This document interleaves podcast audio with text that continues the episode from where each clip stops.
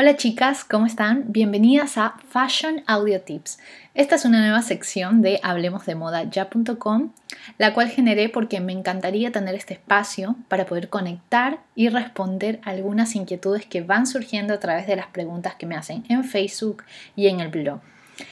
Lo interesante de acá es que podemos conversar mucho más tranquilas y por supuesto responder a todo tipo de preguntas que me vayan haciendo a través de cada uno de estos audios.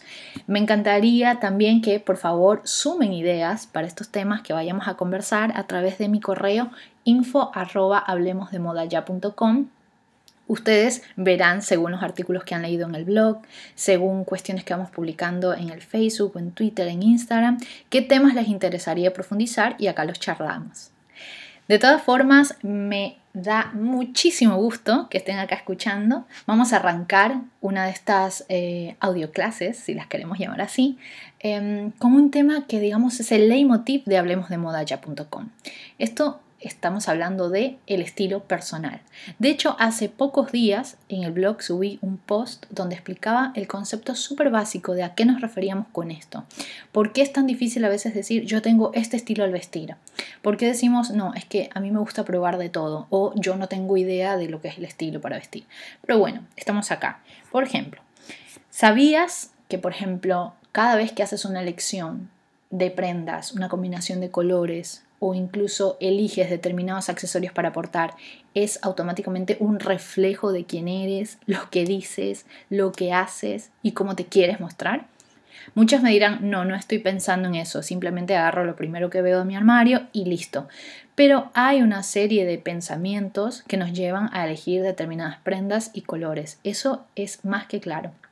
El asesor de imagen, cuando trabaja en descifrar el estilo personal de alguien, hace una serie de preguntas en donde muchas están ligadas a actividades cotidianas, muchas están ligadas a gustos personales en cine, música, en un montón de cosas. Es un amplio cuestionario en donde lo único que hacemos es reflejar un poco a través de, digamos, la parte, los rasgos de la personalidad, cómo le gustaría llevar las prendas qué tipo de colores son con los que más se identifica la persona y por supuesto en función de eso decimos, bueno, esto tiene más que ver con este estilo.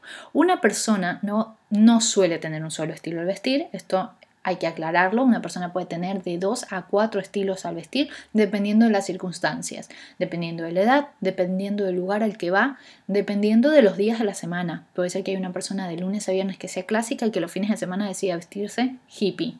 Es algo que puede variar y por eso es mucho más enriquecedor saber y conocer qué es lo que está pasando con nuestra personalidad y la relación que tenemos con la ropa.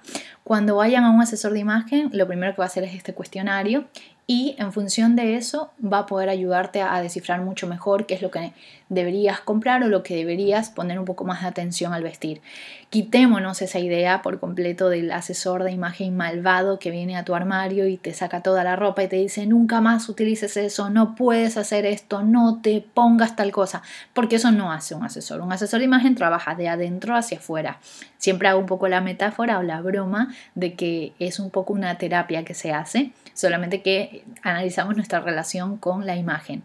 Em, esto de poder aceptarnos frente a un espejo, de poder saber qué es lo que tenemos, qué es lo que queremos potenciar y asimismo cuáles son nuestras debilidades, por qué las tenemos y qué podemos hacer para lidiar con eso al momento de vestir. Entonces, una vez descifrado todo esto, es mucho más fácil que nosotras hagamos compras, que nosotras no tengamos miedo al momento de elegir una prenda y sobre todo que sepamos identificarnos con determinadas cosas.